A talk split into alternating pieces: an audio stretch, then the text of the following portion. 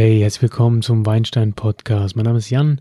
Das ist Folge Nummer 16. Dieses Mal geht es um die Fassreife. Was hat es mit Barrique auf sich?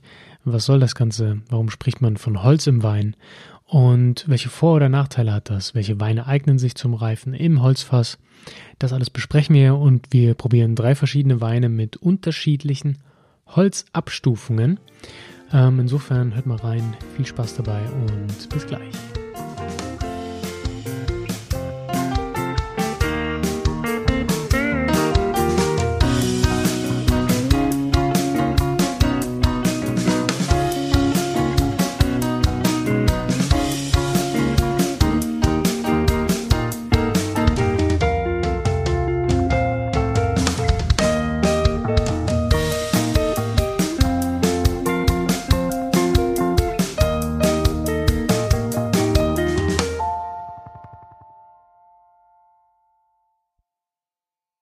Yo, und wahrscheinlich kennt ihr von lauter Weinbloggern, Experten, Winzern und so weiter die berühmten Fotos aus dem Keller, so wie ich das auch bei Instagram gepostet habe, die Fotos aus dem Keller mit den tollen Barrikfässern in teilweise auch anderen Formen und Größen, was dann aber nicht mehr unbedingt Barrik ist.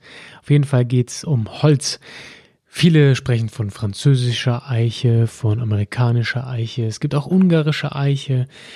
Ja, auf jeden Fall immer Eiche. Es gibt natürlich auch andere Fässer. Nichtsdestotrotz, die meisten Holzfässer sind aus Eiche und werden zur Weinbereitung benutzt. Die Frage ist natürlich, warum macht man das? Ähm, grundsätzlich rührt das aus der Vergangenheit her, als es noch keine Glasflaschen einfach gab, ähm, hat man Wein in Fässer gefüllt. Ähm, nichtsdestotrotz, heute ist das eigentlich überflüssig. Wir kennen den Stahltank, wir kennen ähm, ja die Betoneier, die man in manchen Kellereien sieht. Also Beton, Stahl, Holz, viele verschiedene Varianten, um den Wein gären zu lassen, ähm, beziehungsweise später auch einfach um ihn reifen zu lassen. Und dazu eignen sich meistens Holzfässer oder Barrique im Speziellen nicht, im, nicht am besten, aber wohl sehr gut. Ähm, die Frage ist, warum? Was passiert denn überhaupt mit dem Wein im Fass? Zuerst mal lässt sich sagen, dass Holz natürlich Geschmack abgibt, so. Und das ist, glaube ich, auch das, ähm, was vielleicht für die vielen, für viele Leute einfach am interessantesten ist, dass man sich fragt, okay, wie, wieso schmeckt er denn nach Zedernholz, nach Toast, Kokos, Kaffee, Karamell, diese verschiedenen Geschmäcker, die man eben mit, ähm, mit Holzfässern verbindet, mit Eichenholz, auch so eine Vanillenote kann da drin sein, so leicht gewürzig, ähm, Kokosschale, ganz verschiedene Geschmäcker, die alle mit ähm, dem Holz in Verbindung gebracht werden. Bei dem Basic Tasting habe ich das schon mal kurz erwähnt bei den ersten Folgen, dass es diese speziellen Aromen gibt. Und wirklich spannend ist natürlich, schmeckt einem das, passt das zu dem Wein? Ähm, und das macht dann wiederum ein gutes Gesamtbild aus und man schmeckt vielleicht, ähm, ob der Wein im Holz war. Das kann einem gefallen oder nicht. Wir hatten schon mal einen super ähm, Oki Chardonnay im Podcast. Das war natürlich extrem krass. Vielmehr hat man das meistens bei Rotweinen äh, bei der Weinbereitung, weil da eine malolaktische Gärung auch vonstatten geht, sprich die Milchsäuregärung, von der wir schon mal sprachen. Ähm, genau, und weil Rotwein generell ein bisschen mehr ab kann von den Aromen, da kann es schon mal ganz gut kommen, wenn da nochmal so ein Röstaroma dazukommt. Das ist beim filigranen, präzisen Weißwein wie Riesling zum Beispiel ist das schwierig. Das würde ja, die, die Reinheit der Aromen wahrscheinlich trüben und würde auch von dem Gesamtbild ein wenig weggehen. So ein weicherer Weißwein wie ein Chardonnay, der kann das. Und Rotweine generell können das sowieso best. Also welche Wirkung hat das Holz denn nun? Wie gesagt, Geschmack, das ist das Interessanteste. Hier sprechen wir auch meist vom neuen Holz, also Fässer, die ähm, wirklich noch kaum Kontakt zum Wein hatten. Denn auch wie bei Tee zum Beispiel, wenn man Teeblätter aufkocht, irgendwann geben die nicht mehr so viel Geschmack ab. Genauso ist mit dem Holz. Wenn das frisch und neu ist, erhalten wir meist ähm, die meiste Extraktion von Aromen. Das gleiche haben wir auch bei Chips. Ähm, bei der Weinbereitung kann es auch sein, dass der Winzer in den Stahltank einen Beutel Chips reinschmeißt, Holz-Eichenchips oder große Stäbe aus Eichenholz, um den Geschmack zu imitieren. Dann geht jedoch die zweitwichtigste oder vielleicht sogar die wichtigste Wirkung des Eichenholzes verloren, nämlich die der Oxidation. Durch das Eichenholz gelangt nämlich Sauerstoff in das Fassinnere und an den Wein, was wiederum dazu führt, dass der Wein leicht oxidieren kann. Klingt erstmal blöd. Wir hatten auch schon mal hier einen Wein, ähm, den ich auf Social Media geteilt hatte, der schon drüber war. Da war zu viel Oxidation im Gange.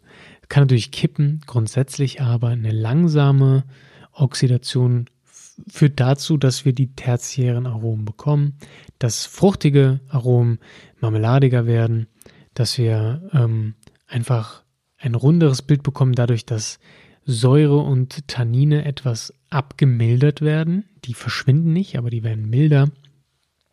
Vor allem Tannine, da kennt man das. Nochmal kurz, Tannin ist das Gefühl, dieses adstringierende Gefühl, das Prickeln auf der Zunge, wenn man zum Beispiel sich äh, Kamille-Teebeutel oder irgendeinen Teebeutel nach dem Kochen des Tees so auf die Zunge drückt, dann ist das so ein komisches Gefühl, dann wird die Zunge ganz trocken und die kann man, die klebt so an den Zähnen. Das ist adstringierend und das kommt vom Tannin. Wenn das sehr jung ist, jugendlich sozusagen das Tannin, dann ist das eher so. Man beschreibt das als grobkörnig, dann ist das ein bisschen störend im Mund vielleicht und ähm, umso größer diese Tanninteilchen sind, was dann durch Oxidation und so weiter in Gange kommt, umso weicher wird das empfunden, umso besser eingebunden, die Struktur des Weins wird besser und es schmeckt alles in allem weicher und runder. Deswegen ist so eine Oxidation eigentlich relativ gewünscht bei, sag ich mal, so Weinen wie Cabernet Sauvignon, der wirklich ähm, einen hohen Tanninanteil hat. Das macht das Ganze ja runder, weicher und allem, alles in allem einfach angenehmer zu trinken. Was noch wichtig zu erwähnen ist, äh, da kommt gar nicht so viel Sauerstoff rein ins Fass, wie man denkt. Das meiste, also circa fünf bis zehn Prozent Verdunstung passiert durch den Spund, also den Verschluss des Fasses. Ähm, so viel Wein, äh, Oxidation findet gar nicht statt. Aber immerhin mehr als im hermetisch versiegelten Stahltank, obwohl es auch da Tricks gibt. Ne? Es gibt auch Winzer, die schmeißen da eine Sauerstoffsonde rein und geben reguliert Sauerstoff hinzu. Allerdings äh, je nach Weinbauregion und Land ist das nicht erlaubt oder nur bis zu speziellen ähm, Qualitätskategorien ist es erlaubt. Also in Deutschland zum Beispiel nur bis zu der Kategorie deutscher Wein. Alles darüber, also wenn es um Ortsweine, Gutsweine und so weiter geht, ist das gar nicht mehr erlaubt. Ähm, ja, also generell muss man aber auch sagen, dass nicht jeder Wein sich zur Oxidation eignet und zur Fasslagerung eignet.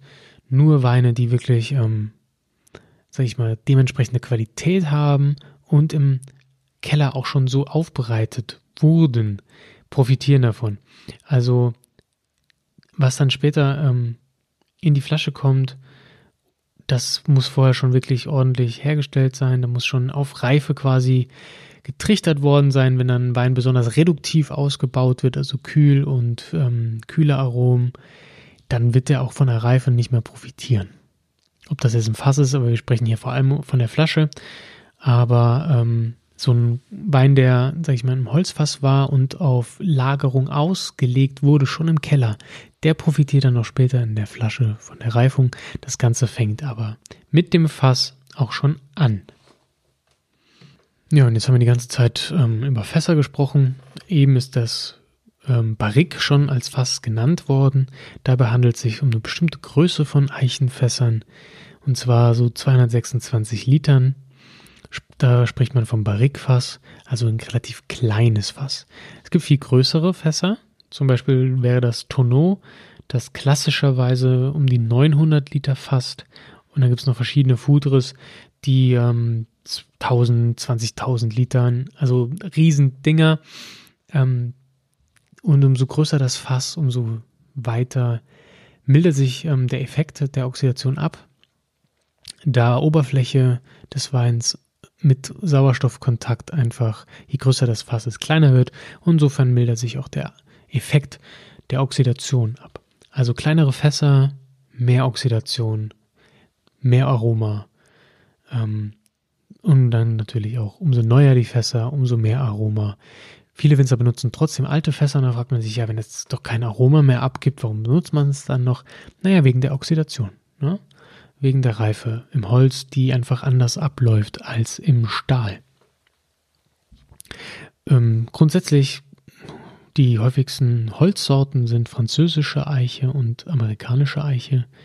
Die unterscheiden sich eigentlich dadurch, dass amerikanische Eiche weniger feinporig ist.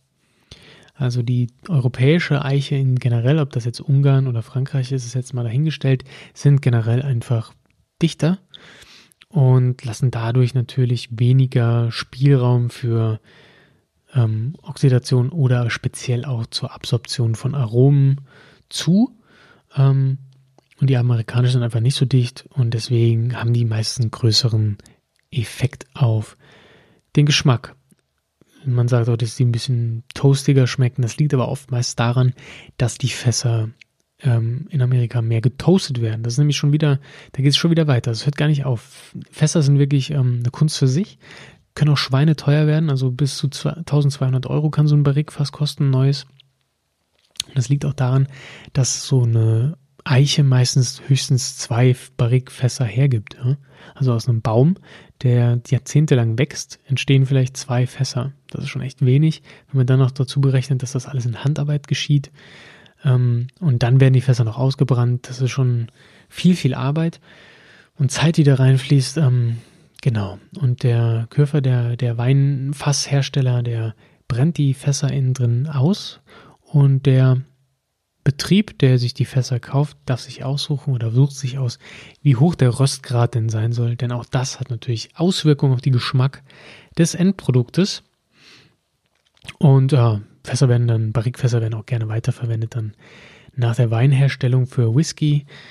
Diejenigen, die sich damit ein bisschen auskennen, werden das kennen, ähm, dass hier nicht nur neben, nicht nur Sherry-Fässer genommen würde, sondern es gibt auch Rotwein, Barrique, Bordeaux-Fässer, die für Whisky-Herstellung benutzt werden. Hier sind die Effekte ähnlich. Der Alkohol ist natürlich stärker, also können noch ein bisschen Aromen rausgelöst werden, aber auch Oxidation spielt beim Whisky eine wichtige Rolle. Was wir also feststellen können, ist, dass das Holz einfach Einfluss hat auf Geschmack und zwar durch zwei verschiedene Art und Weisen. Erstens mal durch das Aroma, das es abgibt und dann durch äh, die Oxidation und den Reifeprozess des Weins. Welche Weine profitieren denn jetzt davon? Eben schon mal kurz gesagt, so ein Riesling hat da eigentlich wenig ähm, Spaß dran. Ähm, man muss sagen, dass eigentlich die Lagerfähigkeit eines Weines auch nicht unbedingt äh, von der Farbe des Weins abhängt. Also viele denken ja, Weißwein hält sich nicht so lange. Nein, wenn beide Rot- oder und Weißwein ungefähr die gleiche Traubenqualität haben, dann haben die auch das gleiche Lagerpotenzial. Grundsätzlich ähm, sieht man aber viel weniger Weißwein im Eichenholz. Das liegt einfach daran, dass die Aromen sehr dominant sind, die aus dem Holz kommen und oftmals so ein Weißwein platt machen. Deswegen Chardonnay sieht man oft. Es gibt Mixes von Winzern, auch in Deutschland, die gerne mal irgendwie eine Cuvée zusammenmischen.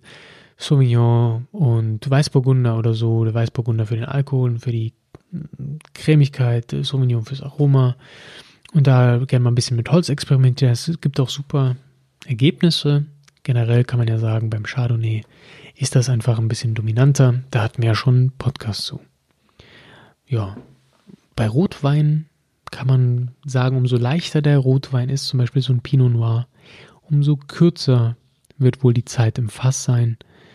Ähm, in Frankreich nimmt man meistens so zehn Monate in der französischen Eiche und das sind meistens alte Eichenfässer.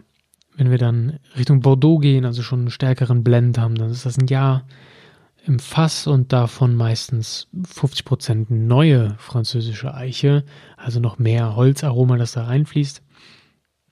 Und in Amerika natürlich haben wir dann auch gern mal bei so einem Zinnfandel 17 Monate Reifezeit im Fass, 20% neue französische, amerikanische ungarische Eiche, das wechselt je nachdem nach Weingut, aber hier wird auch amerikanische Eiche verballert, die eben viel, viel intensiver ist.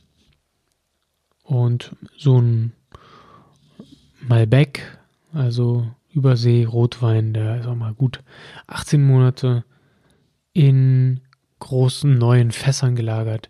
Die können schon ein bisschen was an Aroma vertragen. Hier geht es eigentlich also nur nach Intensität der Rebsorte, wie viel Holz kann die vertragen, was macht Sinn.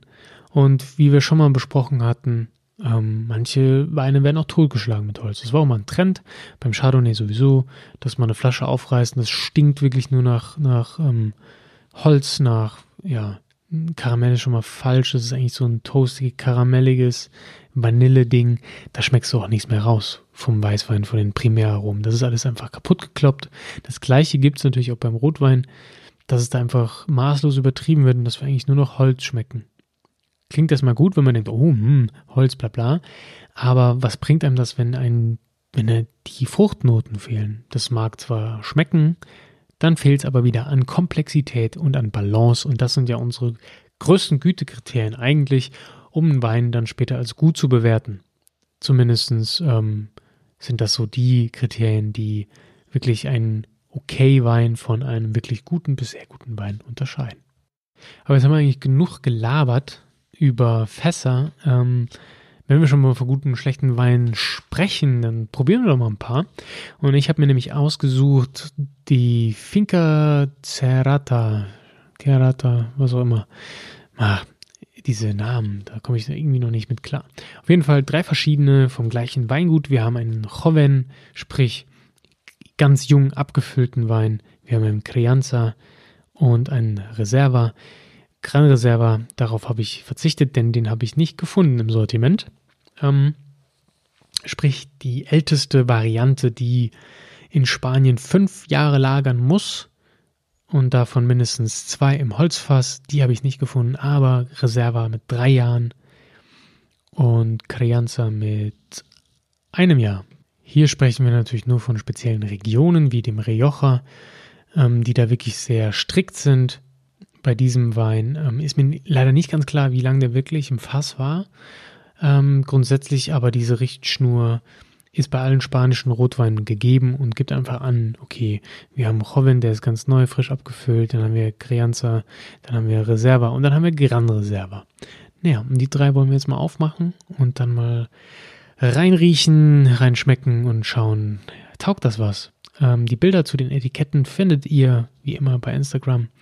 Preise für die Weine waren super human, also echt ziemlich günstig. Ich bin auch ein bisschen skeptisch, wenn ich ehrlich bin.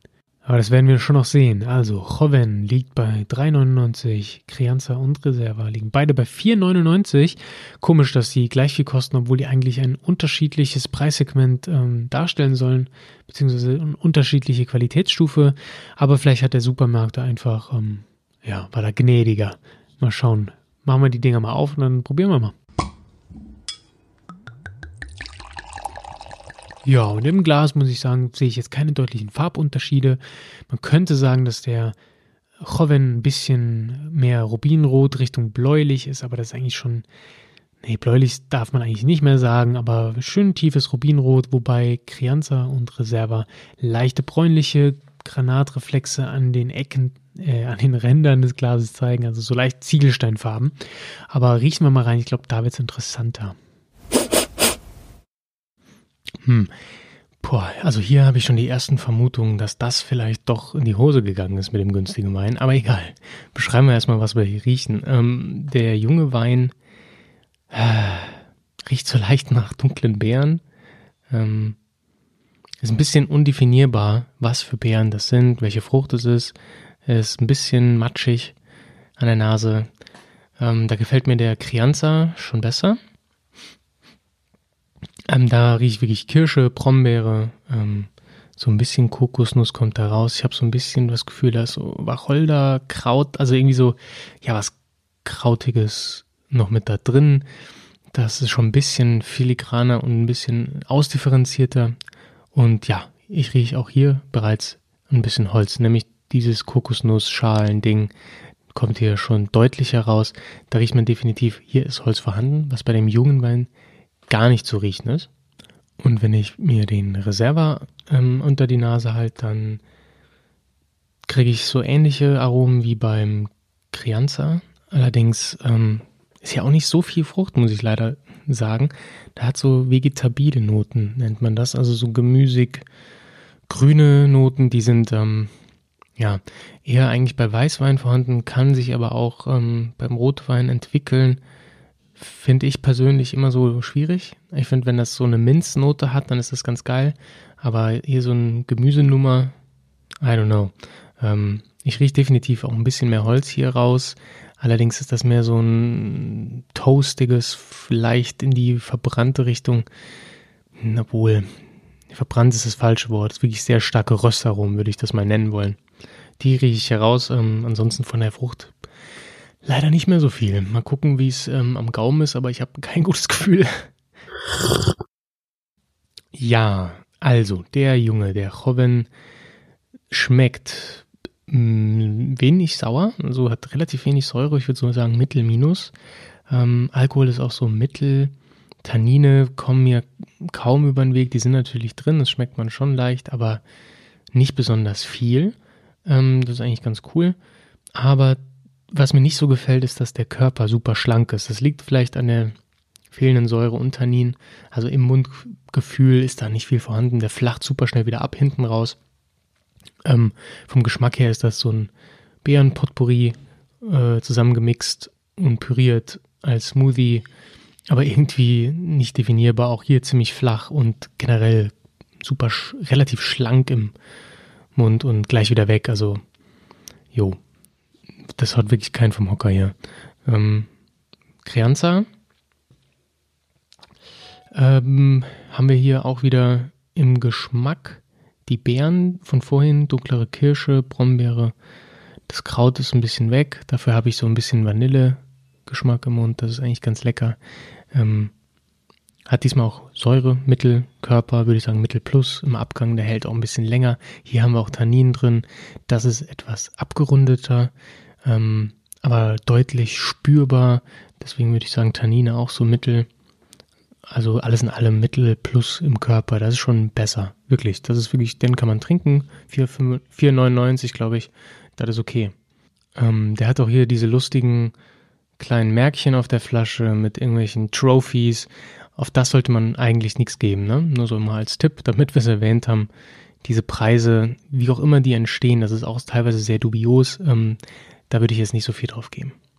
Wirklich, diese Parker-Punkte, okay, wenn einem das wichtig ist, da kann man wenigstens, das sind Experten, aber manche Medaillen und ähm, Labels, die da gerne mal im Supermarkt draufkleben, da würde ich immer ein bisschen nicht Abstand nehmen, das ist Quatsch. Können wirklich gut sein, der hier ist ja nicht schlecht, aber das heißt nichts. Ja? Naja, und jetzt schauen wir uns mal noch den Reserva an, der ja eigentlich von der Qualität her besser sein sollte. Ähm, im was hier sofort auffällt, ist total viel Tannin. Super astringent. Ich weiß nicht, ähm, ob da was im Holz schiefgegangen ist. Äh, die Tannine sind hier zu stark, meiner Meinung nach. Das ist total unbalanciert. Wir haben hier auch ein bisschen mehr Säure drin vom Gefühl. Ich weiß nicht. Der ist auch ein anderer Jahrgang natürlich. Da kommt das Lesegut auch einfach anders in den Keller rein. Ähm, auf jeden Fall sind die Weine so nicht vergleichbar, finde ich, in den Qualitätsstufen, wie ich mir es eigentlich erhofft hatte. Ähm, ja, pff, Röstaromen, Körper ist so mittel, Abgang ist mittel, aber das Tannin ist mir zu dominant, das ist schwierig zu trinken, finde ich. Ähm, die Röstaromen sind stark, ich habe leichte pfeffrige Noten im Mund und dunkle Beeren, sowas wie Brombeere, kommt da noch durch, gerade so, aber ein bisschen vom Holz erschlagen, ziemlich von den Tanninen ähm, aufgeputscht. Ist eine relativ bittere Angelegenheit leider. Jo, macht keinen Spaß. Für einen Gran Reserva, wo man eigentlich Besseres erwartet, muss ich sagen, ähm, das lohnt sich jetzt nicht so. Da würde ich wirklich ehrlich gesagt diesen Crianza mit den tollen Preisen nehmen. Der ist tatsächlich auch etwas besser als die anderen beiden. Was man aber wirklich rausgeschmeckt hat, und darum ging es mir eigentlich in dem Podcast, ist kein Holz, Holz, viel Holz. Und das kommt wirklich deutlich rüber bei den Weinen. Beim Joven wirklich kein wirklicher Einfluss. Ähm, Crianza war das schön eingebunden, leichte Vanillenote. Ähm, und beim Reserva hat es dann einfach was too much, aber das ist ja auch ganz gut, um das mal zu zeigen. Ähm, wir haben hier richtig viel Röstaroma, dass es schon in die bittere Richtung geht, super toasty. Ähm, und leider auch zu viel Tannin, das ist schlecht eingebunden durch das Holz irgendwie. Weiß nicht, was da bei denen schiefgegangen ist. Kann aber auch der Jahrgang gewesen sein. Ähm, Genau, also die Abstufung ist deutlich erkennbar. Versucht es mal, nehmt euch vielleicht ein paar andere Weine, nicht die, die ich hier mit euch jetzt äh, verkostet habe, sondern guckt mal im Supermarkt, was ihr so findet an Crianza Reserva und Gran Reserva. Ähm, ich habe jetzt, dann, dann schmeckt ihr die verschiedenen Holzstufen. Gran Reserva habe ich ja hier gar nicht dabei. Ich habe ja nur eine Reserva. Ähm, ja, zieht euch das mal rein, damit ihr mal den Unterschied vielleicht schmeckt. Ich finde meistens bei allen Qualitäten kann man das rausschmecken, den Holzeinfluss. Und so merkt man mal, okay, Holz, kein Holz, viel Holz. Wo ist der Unterschied? Wie schmecke ich das raus? Ähm, ja, müssen normal nicht teuer sein. Hier ist ein bisschen was schief gegangen, aber allein für den Holzeffekt hat es ja gereicht. Insofern hoffe ich, ihr hattet was von diesem Podcast, hattet ein bisschen Spaß beim Zuhören und kommt gut ins Wochenende. Wie gesagt, trinkt nicht zu viel, aber habt Spaß dabei. Und wir hören uns nächste Woche zur Folge Nummer 17. Bis dahin, ciao.